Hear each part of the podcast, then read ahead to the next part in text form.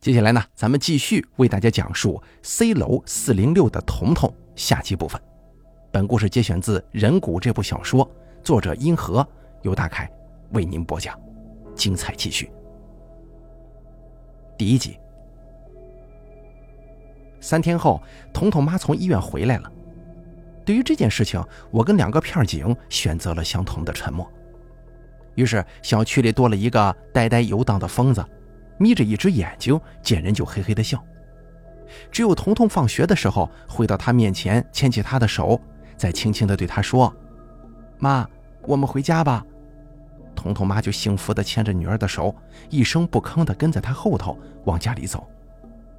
大家都说这是个多么孝顺的孩子呀，以德报怨，生女一样防老之类之类的话。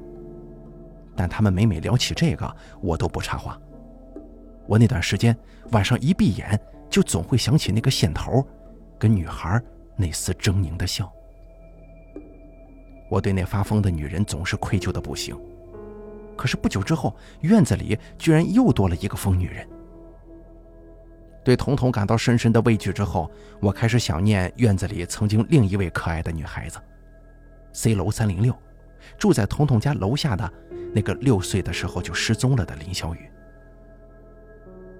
林小雨的出身跟彤彤不一样，她有一个幸福的家庭，母亲是教师，父亲也是教师，所以家教非常好。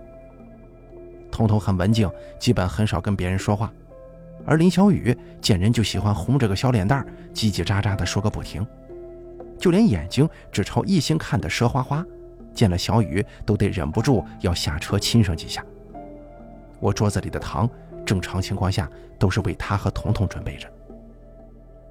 不知道他的失踪跟那个诡异的彤彤有没有关系？以前作为邻居，两个孩子的关系还挺好的。我一边想，一边对着 C 楼看。夜色中，楼房像个蹲着的黑兽，只有406的灯光在闪烁。不对呀，我揉了揉眼睛，亮灯的不是406，而是它下面的306，早就没人居住的306。灯光一闪一闪的，像是眨着眼睛的鬼火。亮的时候可以看到里面离窗户不远的地方有个披发的女人投影，暗了就看不到了。我拿起桌上的杯子吞了口茶，心中暗叹：这份工作还是抓紧时间辞掉吧。好在去三零六不用通过四零六。我拿起手电筒向 C 楼走去，夜空当中隐约传来断断续续的儿歌声。小燕子穿花衣，年年春天来这里。那是个沙哑的成年女人声音，过一会儿就听不见了。我打了个寒颤，拉了拉衣领。这个小区里古怪的事情已经太多了，我真的没兴趣去追根到底了。按开电梯门，见我自己的影子印在电梯里的钢板上，脸色苍白的吓人。我摇了摇头，进电梯，转身按了三楼。电梯上升的时候，我总觉得背后自己的影子在窃笑着盯着自己。我额头顶着门，透过三零六的猫眼往里看，里面仍旧是一闪一闪的，电压好像很不稳定。不对呀，三零六的电不是人搬走的时候就停了吗？里面怎么会亮灯呢？我恨不得把眼睛伸到猫眼里去看个究竟，但只看到里面灯光闪得我眼花。我尝试着敲了敲门，砰的一声，猛然间，房间里什么东西一下子扑到了门上。我只觉得猫眼里一片黑暗，然后一瞬间，猫眼里又亮了，一只充满血丝的眼睛趴在猫眼上，飞快地眨动着看着我。我这才发现，猫眼从里面被人摘了下来，而且这个人就趴在门内，死死地盯着我。我吓得退后几步，挥舞着手电筒给自己壮胆。什么人呢？什么人在里面？快出来！门一下子被从里面拉开了，一个披头散发的女人冲了出来，冲着我大哭：“女儿，你回来了！我就知道你在，妈妈一直在等你呢。”她是小雨的妈妈，她什么时候回来的？我鼻子一酸，看她朝我冲了过来，刚想闪身让开。不成想，她绕过我，朝我身后扑过去了。我这才明白，他从门内开始就注意的是我身后，他的话根本不是对我说的，而是对我身后的东西。他在我后面看到什么了？我连忙转过头来，只看到小雨妈追着我所看不到的人向楼下跑，一边跑一边哭喊：“小雨啊，你别跑啊！不管你变成什么样子，你永远是妈妈的宝贝，你别跑啊！”很快，听声音，他已经跑出楼道了，在小区里追逐着那个只有他才能看到的女儿。也许是他的幻觉吧，但也有一种说法是，只有疯子不会骗人。每次进入 C 楼，我都有一种被一双看不见的眼睛监视着的感觉。难道这也是我的幻觉吗？还是说，总有一个我看不见的影子悄悄地潜伏在我身后呢？我看了看楼上的四零六，这栋楼里充满了太多太多的古怪，谁能告诉我到底发生了什么呀？如果没有答案的话，那就让天快些亮吧。一大早，小雨的父亲就找到了传达室，连声对我道歉之后，告诉我按照医生的嘱咐，必须单独让小雨妈妈在老房子里住上一段时间，以此让她接受小雨已经不在的事实。小雨的父亲苦笑着说：“否则她这一辈子也不会正常了。”原来，小雨妈妈每天夜里就会发作这种游魂症，也就是咱们所说的相思病。正是从此开始。小区里白天，彤彤妈呆呆的在徘徊，遇见人就嘿嘿的笑；而到了夜晚，小雨妈妈哭喊着追逐她那个别人永远都看不见的女儿。好在小区里住的人也不多了，倒也没什么人投诉。也许大家都有着自己的心事，顾不上去注意别人，并不是人人都像我这样去关心小区的。小雨的母亲在白天的时候跟正常人一样，一样去上班下班。路过大门口，仍旧会亲热地跟我打招呼。可是她的脸色一天天的憔悴了，毕竟夜晚应该用来休息的时间，她在用来游荡。虽然她自己并不知道。忽然有一天，他脸色红润了起来，眼睛里也有了神采。在路过门口的时候，他压低声音对我说：“陈大爷，我们家小雨回来了。”那天夜里，我惊讶地看到小雨家的窗口闪过一个孩子的投影。今天小区里又搬走了两户人家，走的时候跟我诉苦：“老陈呐，我们也不想走，这实在是吃不消了。昨天晚上我们听到有小孩子的哭声，这可不是我一个人听到的，我们全家人都听到了，吓得不敢睡觉啊！就是在林家那座楼里传出来的，实在是太清楚了，瘆人呢。”这日子没法过了，林家女人一回来，这楼里就有小孩子哭了，准是他把他女儿的鬼魂给招来了，惹不起，我们还躲不起吗？我们走行了吧？哎，对了，老陈，你夜里听到什么动静没有啊？我连连摇头说：“我年纪大了，睡得死，没听到。小区里人也少，我就没巡夜。”于是他们就这么走了。我是没把我看到的、我听到的实话告诉他们，因为人家都要走了，还干嘛吓唬人家呢？对不对？事实上，那天林家女人告诉我小雨回来了，我当场就叹了气。林嫂啊，你别再想小雨了，她都走了这么久了，你就放开点吧。你跟小雨爸都还年轻，日子还长着呢。林嫂焦急地看着我说：“陈老弟，你可别不相信我呀，你跟我去我家看看。”你看看就知道了。对小雨的事儿，我还是关心的。于是我锁上值班室的门，跟林嫂走进了电梯，上了三楼。林嫂指着门口说：“你看，他这不是回来了吗？”我一看，倒抽一口凉气。地上是团团的小孩子光光的手脚印，印在林家门口很久都没打扫的灰尘中，格外醒目。看脚印的走向，应该是想走进房间去。但是被门挡住了，急得在外头乱转呢。林嫂抱怨自己说：“是我不好，都是我不好。我晚上为什么要关门呢？你看孩子回来了，他也进不来，他该有多着急呀！都是我不好。”我没吭声，低头仔细看了看，没错，除了脚印还有手印呢。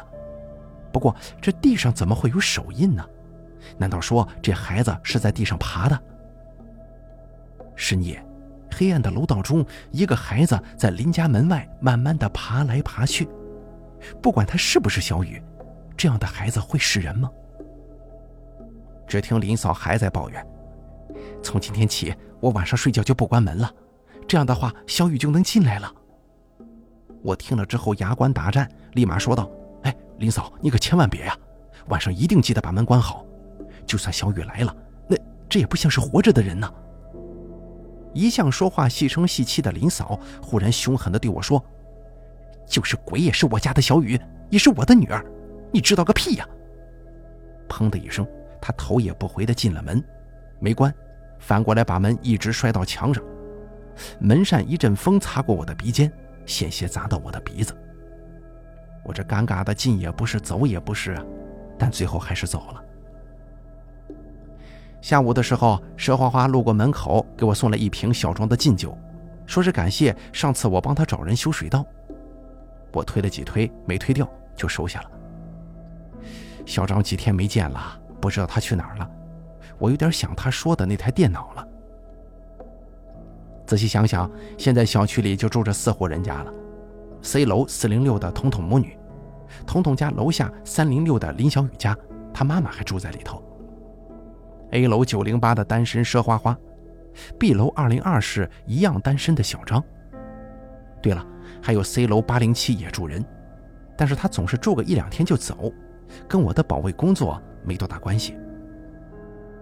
今夜跟我保卫关系最大的就是 C 楼三零六开门睡觉的林小雨家。我一下午脑袋里都是满地爬来爬去的小孩子，只看清手脚，但总是看不清他的头脸。人家都说人站着走，鬼趴着爬。今天多云，没有月亮，夜晚也很黑。已经没有片警愿意再帮我了。经过上次彤彤家发生的事情之后，居委会管事的听到全龙小区的名字就会立刻装死。我想睡觉，但怎么也睡不着。传达室里的床放的也不好，床头正对着 C 楼。我一睡下，眼睛正好看到彤彤家跟林家的窗户，这叫我怎么睡得着啊？但我还是躺了下去，尽量把眼睛闭上，不去想睁开后可能会看见的东西。可是每天的保安巡逻习惯，还是让我不由自主的在凌晨三点钟睁开了眼睛。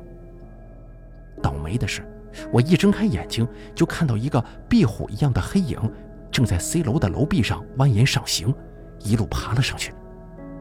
我看到的时候，他正爬到一楼、二楼之间，眼看着就要到二楼的窗玻璃了，尺寸正好有一个六七岁小孩这么大，就趴在墙壁上，不紧不慢地爬着。我一下就想到林家门外那些爬来爬去的脚印了，慌忙拿起手电筒跑到门外，向 C 楼那边照。他似乎感觉到了有光亮，我还没看清楚呢，他忽然加快速度，一下子直窜进了306开着的窗户。我好像看见一根粗长的尾巴在空中打了个尾花，就消失在了306的阳台上。这就是鬼魂也不会长成这样吧？这到底是什么怪物呀？三零六里一心等女儿的小雨妈妈实在是太危险了，我牙一咬，穿着裤头汗衫就往 C 楼奔。初春的夜风很冷，我跑上三零六的时候，却已经是满头大汗。小雨妈果然没关大门，跑到楼口，我就看见屋里从门口映出一团灯光，同样和灯光一起从门内出来的，还有哇哇的孩子哭声，非常诡异的孩子哭声。你可以说那是小孩子哭，但更像是野兽幼崽憋闷的叫声，或者是鬼怪的声音，就是这样的吧。我冲到门口往里面看去的时候，看到的那幅景象一定会成为很多人终身的噩梦。小雨的母亲坐在沙发上，目光慈爱的落在趴在她身边沙发上的一个孩子般的身影上，她还用手轻轻的抚摸着这个孩子的头呢。他已经被失去女儿、找到女儿的两种情绪落差彻底蒙蔽了双眼，一点也看不出面前这个正在轻轻啼哭的怪物跟他失踪女儿的区别。但我一眼就看出来了，房间里这个冒充小雨的怪物，他绝对不是小雨，不，他绝对不可能是人，他是只有我们在噩梦中才会出现的生物。这个生物的身体是扁平的，看上去就像一条硕大的壁虎，皮肤都是疙疙瘩瘩的粗糙的凸起，两只眼睛分布在额头两侧，闪动着邪恶的光芒，盯着小雨母亲，轻轻抚摸着她的手。扁平的大嘴里时不时的发出哇哇的啼哭声。也许就是这种声音有催眠的作用，蒙蔽了小雨母亲的神经。我来的正好。推开门的时候，正好看见这东西伸出长长的舌头舔了舔小雨母亲的手，小雨母亲高兴地笑了，而怪物的口水顺着舌头一直滴到地上去，邪恶的眼光转移到了小雨母亲的喉头，正张开了大嘴，露出里面密密麻麻、细细尖尖的牙齿。他叫着就往小雨母亲上身攀去，大嘴很快就要接近小雨母亲的喉咙了。我正好看到门后有个扫把，柄子是不锈钢的，随手倒拿起来，冲过去，一下子就把它从小雨母亲的身上给挑了下来，掉在了地上。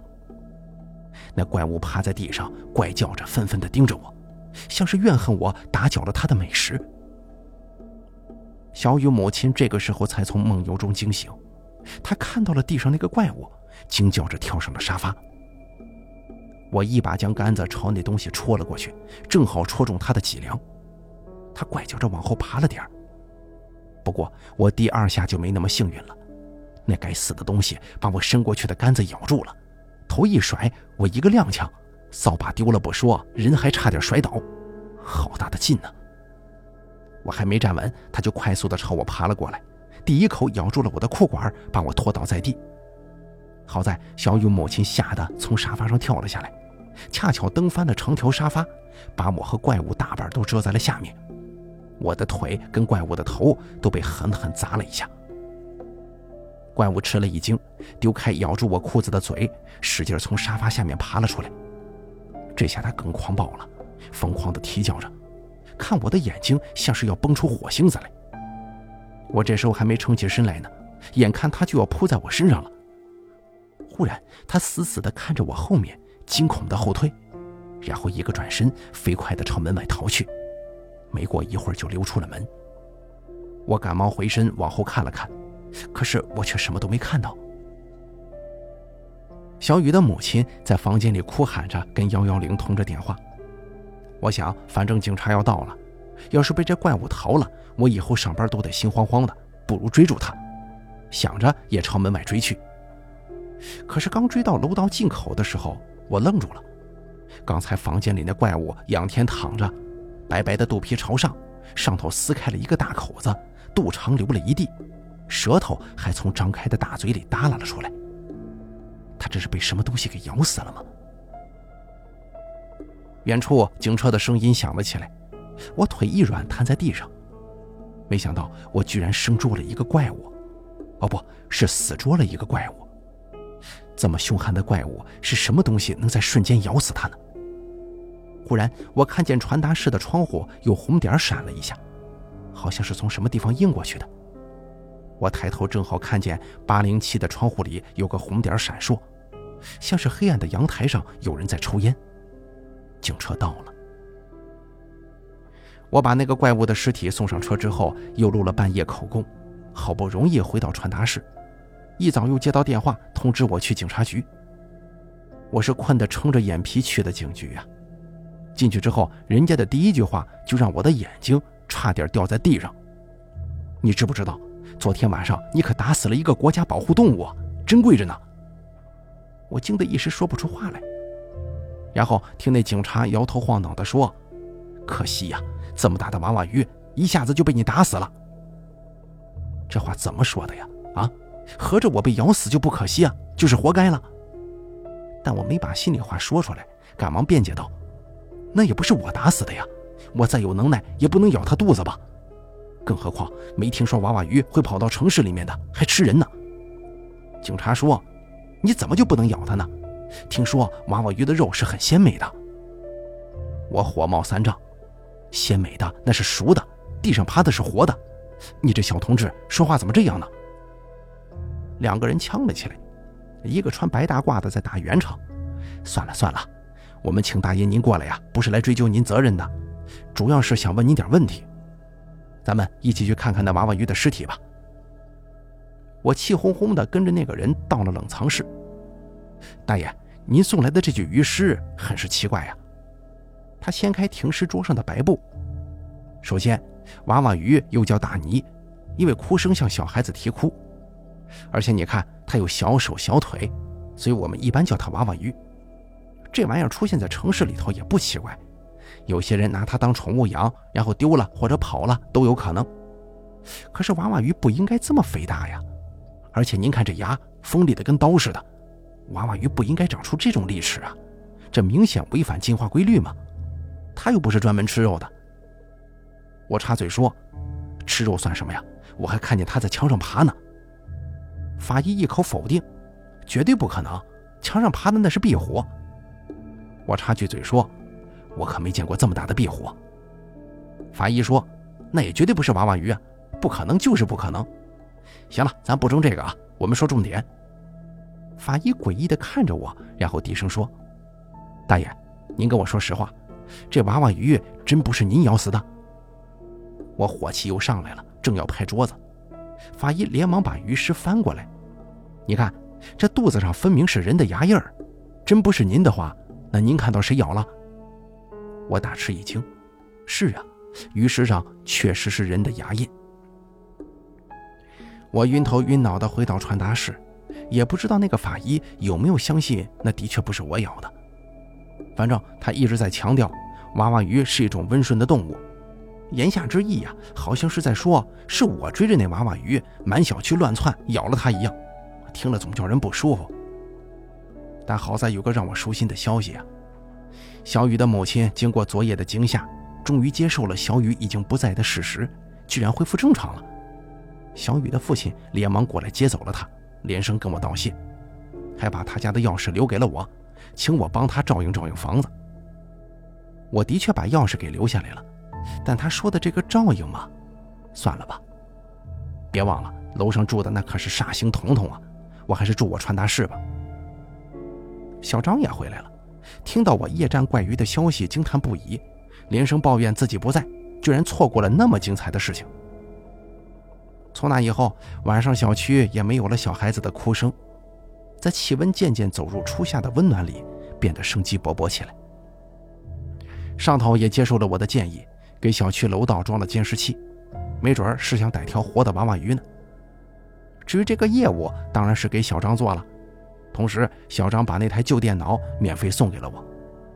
我在传达室也可以看到楼道的情况，巡夜的也少了。原本以为情况会一直这么好转下去的，可是万万没想到。这个事儿还是从小雨目前走后的 C 楼三零六说起。这一夜，三零六的灯又亮了。严格来说，也不是灯亮，实际上是一闪而灭，但偏偏就让我给看见了。我赶忙用小张教我的办法，用电脑去调看三零六的门前。这下子我真的被吓住了。我看见三零六的门轻轻开了，林小雨的头从门中伸了出来，左右看了看，又缩了回去，然后门又关上了。此时此刻的我知道，三零六里面囚禁了一个鬼魂，可怜的小雨一直没能走出那个门。由此，我决定再也不去 C 楼转悠了。可工作嘛，半点不由人。一天夜里，C 楼响起了凄惨的呼救声，我赶忙起来一看，不得了了！四零六的阳台上，彤彤两只手攥住窗户，整个身子悬在空中，正叫着救命呢。阳台上，彤彤妈正把彤彤的手指一根根的掰开，疯狂的笑着。我也不管那楼里有没有什么鬼了，吓得大叫：“快住手啊！”一边玩命的往四零六跑，但已经来不及了。还没跑到 C 楼，我眼睁睁的看着彤彤已经掉了下来。我边跑边闭上眼睛，不忍心去看发生的景象。可是没有我想象中的惨叫。等我到楼下睁开眼睛的时候，看见彤彤一点伤害也没有的站在三零六的阳台边上，然后一下子从三零六的窗户里迅速窜进了三零六的阳台，像是被什么东西给拉进去了。我一下就想到了林小雨的鬼魂，心中一颤，跑到三零六门口，正要掏钥匙开门，可是门就自动打开了。彤彤咬着嘴唇站在门口，眼中闪烁着愤怒的火花。见我站在外面，他轻轻地说：“陈爷爷，您来的正好，跟我一起上楼吧。”后面还有脚步声，我一看是小张也被呼救声惊醒赶来了，我的心定了一些，就答应了彤彤，跟小张一起陪他回家。彤彤家里，彤彤妈惊恐地缩在地上，嘴里喃喃的，也不知道在说着些什么。我想，恐怕只好把她送进精神病院去了。彤彤冷冷地说：“妈，别装了，我知道你已经恢复了。”彤彤妈惊恐地看了看我们，又看了看女儿，嘴里呀呀地说个不停，动也不动。彤彤叹了口气，对我和小张说：“陈爷爷，小张哥，麻烦你们把这张床翻过来。”他指的是房间里的一张两米的大床。我跟小张互相望了望，正要往房间走，彤彤妈忽然站起来，像老虎一样朝我们扑了过来，眼睛里寒光闪烁。同样闪着寒光的，还有她藏在身后的一把菜刀。我还真没想到，彤彤的一句话能让她妈妈有这么大变化，更没想到她妈妈背后还藏着一把刀。眼看那刀的光芒已经闪到了我的鼻子尖那儿，居然吓得呆了，动弹不得。好在小张一把把我往后一拉，刀锋擦着我的鼻尖落了下去。这下我可火了，操起一张凳子就要跟彤彤妈拼命。彤彤妈捂着菜刀，狂乱地站在房门口：“你们别过来，谁过来我就砍死谁！”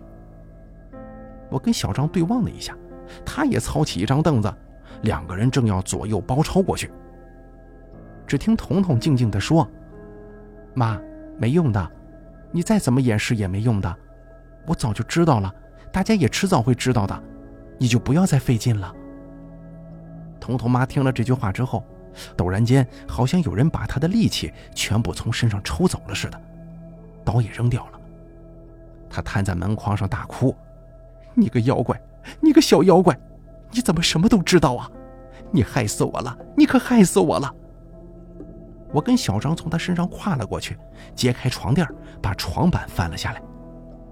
当时我跟小张吓得大叫起来，床下有一个跟长盒子一样的夹层，里面放满了石灰，石灰中一只干枯的人手斜斜地伸在外面。不知道彤彤什么时候过来了，也站在我们旁边，面无表情地说：“麻烦爷爷跟叔叔，把我爸爸的尸体刨出来吧。”我跟小张互相看了又看，谁也不敢先动手。彤彤妈扑过来，趴在石灰上，咒骂道：“你个小妖怪，你是怎么知道我把它藏在这里的？你是怎么知道的？”彤彤轻轻地说：“妈，你夜里就从来没觉得有人在床下敲床板吗？”彤彤妈一下子站了起来，惊恐地看着石灰堆里伸出的那只枯手，连连后退。彤彤走过来，把石灰抚开，一具龇牙咧嘴的男性裸体干尸。呈现在我们面前，他一只手紧紧地握着石灰，另一只手向上举着，身体奇怪地扭曲着。依稀能够看出，的确是彤彤爸爸的身材。两年前我们见过他，那个时候他跟彤彤妈已经离婚了，但还时常过来看彤彤。不过一来就跟彤彤妈吵架，后来就不来了。我到现在才知道他不来的原因，是因为他一直在这儿，在这个床底下。彤彤继续对彤彤妈说：“两年前我就觉得奇怪，为什么爸爸忽然没有了？我明明下楼的时候他还在楼上跟你睡觉，回来的时候他就不见了。但你告诉我他走了，我也只好相信。直到不久前，我夜里总听到床板下有轻轻的敲击声，于是我用手电筒照了一下床板的缝隙，我看到了那只手。我这才明白，我爸爸根本就没走出这座楼。”他被你埋在了预谋好的陷阱里，天天都在这屋子里。就像你对我说的，他会一直陪在我们身边。我想替我爸爸报仇，但是又不想让你坐牢。原本希望你就这么什么也不知道的陪在我身边，没想到你还是恢复了，还想害死我。彤彤静静的看着彤彤妈妈。你猜的对，我已经报警了。彤彤妈吼了起来。你个小妖怪，你不是我的种，你简直就是那个狐狸精的种，你连你妈都要害，你知道吗？我不杀他的话，他就要抛弃我们娘俩。你以为他回来是看你呀，还是看我呀？他回来是为了看佘花花那个狐狸精，那个骚狐狸，千人欺万人压的小浪货。底下的话都没法听了，我跟小张恨不得捂上自己的耳朵。彤彤也忽然吼了起来，指着尸体说：“可他是我爸爸，你再是我妈，你也杀了我爸爸呀！”彤彤妈怪笑起来了：“那又怎么样？你是我养大的，还是他养大的？”他朝着尸体一步步走过来，他还是我男人呢，他还说要永远陪着我呢，可结果呢？是我杀了他又怎么样？我没动刀，没动枪，就给他打了麻醉针，然后活活的把他埋进石灰里。你知道吗？我埋他的时候，他的眼睛还半睁着呢，哀求的看着我呢。看什么看呀？啊，有什么好看的？你不是说会永远陪我吗？我不过是帮你兑现诺言罢了。你看，你死的又不痛，石灰很快就烧坏了你的肺，烧坏了你的所有。你知道还是老婆疼你了吧？让你走的一点痛苦也没有，没准儿你还能活过几天呢，对不对？话说到一半，彤彤妈已经变得对干尸自言自语了，还轻轻地把脸靠过去，把干尸伸出的手放在自己脸上。石灰很快就吸收掉你身上的水分了，这样你永远也不会腐烂。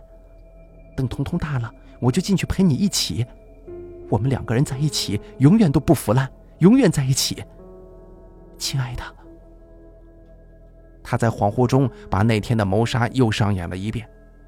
我跟小张面色苍白，都快倒下去了。彤彤身体抖得跟秋风里的落叶一样。忽然，彤彤妈脸上干尸的手猛地抖动了一下，然后又是一下，最后从她脸上滑落了。这个我们三个人都看见了，彤彤妈也感觉到了，三个人同时大叫起来：“干尸活了！”不过，彤彤妈没叫，她直接晕过去了，只留下我们三个面对着难以言说的恐怖。就如同彤彤跟她妈妈所说，她爸爸两年前就被埋在了这个石灰里，我们也亲眼看见了，这确实是死的不能再死的一具干尸。那他怎么可能会动呢？正想着，那个干尸竖着的胳膊慢慢掉了一个方向，又指向了我。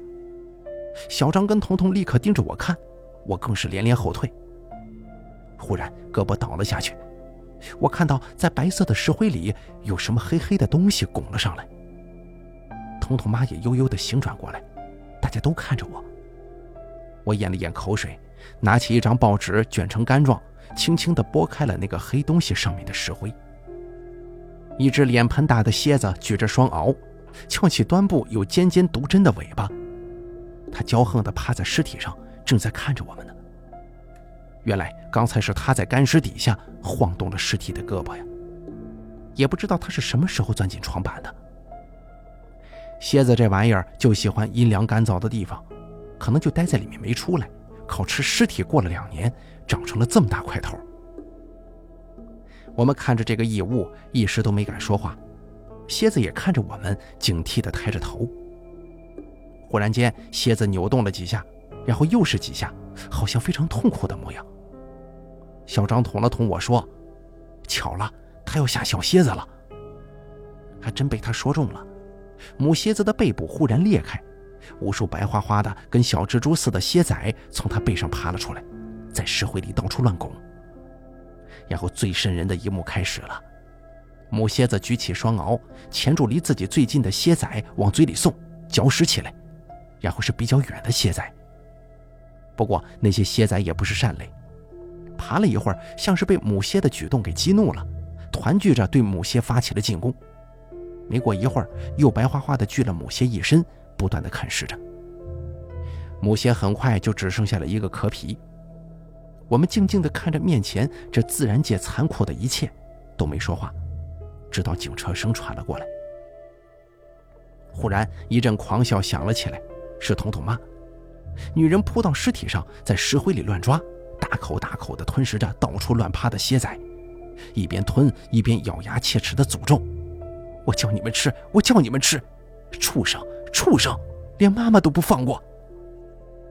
我看到他的一只眼睛正在斜看着彤彤，彤彤也冷冷地看着他，一句话都没说。很快，白花花的蝎仔又爬满了女人的全身，她吞吃的幅度越来越小，忽然抽搐了一下，趴在尸体上不动了。不知道他是被毒死的，还是被石灰烧死的。我跟小张小心地把他翻过来，一只小蝎仔从他鼻孔里钻了出来，很快又钻进石灰里不见了。女人翻着白眼，他死了。警察处理了后来的一切。在下楼的时候，小张拽了拽我的衣服，“哎，你觉得这母女俩像不像蝎子呀？”我看着他没说话。我想起了一根针，像蝎子尾巴上毒刺般的一根针，悠悠的闪烁着蓝光。忽然我想起来，彤彤父亲的尸体会藏在四零六，那会不会林小雨的尸体也被人藏在了三零六呢？我打了个寒颤，拉着小张就往三零六跑。三零六里，我跟小张快诧异的疯了。彤彤妈走的时候，这里被打扫得干干净净，可现在却被糟蹋得一塌糊涂。地上满是苹果核、饼干渣什么的，像是有小孩子一直待在这里。更离奇的是，墙壁上、天花板上布满了小孩子的光手脚印。这可不是以前我们在小雨家门口看到的那个怪物娃娃鱼的手脚印，那是真正的人的手脚印。娃娃鱼的手脚印跟人类类似，但指部粗短，稍微一注意就可以把它跟人脚印分别开来。可这人的脚印怎么会走到天花板跟墙上去呢？小张拉住我胳膊就往外拖：“陈铁，我是来陪你救人的，可不是来抓鬼的，快走吧！”我就没敢把那天在摄像头里看见林小雨的头从门内伸出来的事情告诉他。下楼的时候，我们看见警察抬着两具尸体，押着彤彤一起上了车。彤彤正焦急地四处张望，看我来了，松了口气，对警察说：“我有句话跟陈爷爷说。”他跑过来拉着我，我俯下身子，只听他在我耳边低低地说：“把我家窗户打开。”我没听懂，他声音大了一点把我家窗户打开，警察把他关上了。”我点了点头，他这才放心的上了警车。车子开动的时候，他又伸出头来大喊：“记得我刚才的话。”我朝他挥了挥手，警察带着他走远了。可他家都没人了，要开窗户干什么呀？更何况小张又不肯跟我上去，我一个人哪敢呢？我就没去开窗户，回了值班室。院子里的人越来越少，我的工作也就相对轻松。只要注意进出的几个人和一个清洁工就行了。晚上更是不巡夜了，但以前的工作还是让我经常在夜里三点钟醒来。这天我醒来的时候，猛然看见林小雨的脸贴在值班室的玻璃窗户上，扁平而又苍白地注视着我。估计没想到我会醒来吧，他也一下愣住了。我更是吓住了，双方就这么对峙上了，隔着玻璃连眼睛都不敢眨。还是我先醒悟了过来，跳下床就往外跑。对呀，他再是鬼也只是个小孩子，我怕他干什么呢？但是等我绕过门跑到窗户那边的时候，林小雨已经不见了，只有他的脸在玻璃窗上留下了一个印子，还有点热气。草丛中像是有什么东西在草皮上划过，留下一条蜿蜒的线，不知道游到哪里去了。我忽然想起来。那天在草地上见到的眼睛，那不是娃娃鱼的眼睛。娃娃鱼的眼睛是分布在头的两边的，而我看到的那双眼睛是集中在一起的，那还是人的眼睛。还有那在月光下被刺瞎眼睛的悲嚎的猫们，一切似乎在三零六的林小雨跟四零六的彤彤之间搭起了一条看不见的线。可惜这条线随着彤彤的离开而断裂。现在我只知道，在小区里游荡着一个幽灵，林小雨的幽灵。然而，最不可思议的事情发生了，在彤彤被警察带走的第五天，林小雨在白天出现了。所有的居民，还有他的父母以及警察，都再次找到了这个可怜的孩子。不在 C 楼三零六，而在 A 楼的楼道口。他仰面躺在楼道出口，身上还穿着消失时候所穿的小花棉袄，光着脚，脸色一点红嫩都没有。死人的脸，当然只有苍白了，只能看到他的脖子上有两个人牙印一样的痕迹，还有干了的血滴。他的父母哭得死去活来，我作为保安又被传去警察局问话，又遇见了法医。法医确定地说。林小雨是昨天夜里才死的，死因是大量脱血。有人咬着他的脖子，吸干了他的血液。还有法医疑惑地说：“这具尸体不太正常啊，那女孩的手脚都起了厚厚的茧，这是长期摩擦才能造成。难道说她不是像人一样直立走路，而是在地上爬行的吗？”我看着法医不说话，法医摇着头走了。我想。也许不光是在地上爬，很可能也在墙上、天花板上吧。彤彤暂时不会回来，林家最后的指望也断了。八楼的那个人一直不见回来，C 楼就这么空了。我又何必去想一座空楼里曾经发生过的事情呢？过去的就让它过去吧，并不是所有的疑问都有答案的吗？很多人都会从我的眼中消失，最后成为我的记忆。就像有一天我也会从别人的眼中消失，成为记忆一样。只是，谁又能记得我多久呢？好了，人骨这部长篇小说中的 C 楼四零六的彤彤选段就给大家讲到这儿了，感谢您的收听，咱们下期节目不见不散。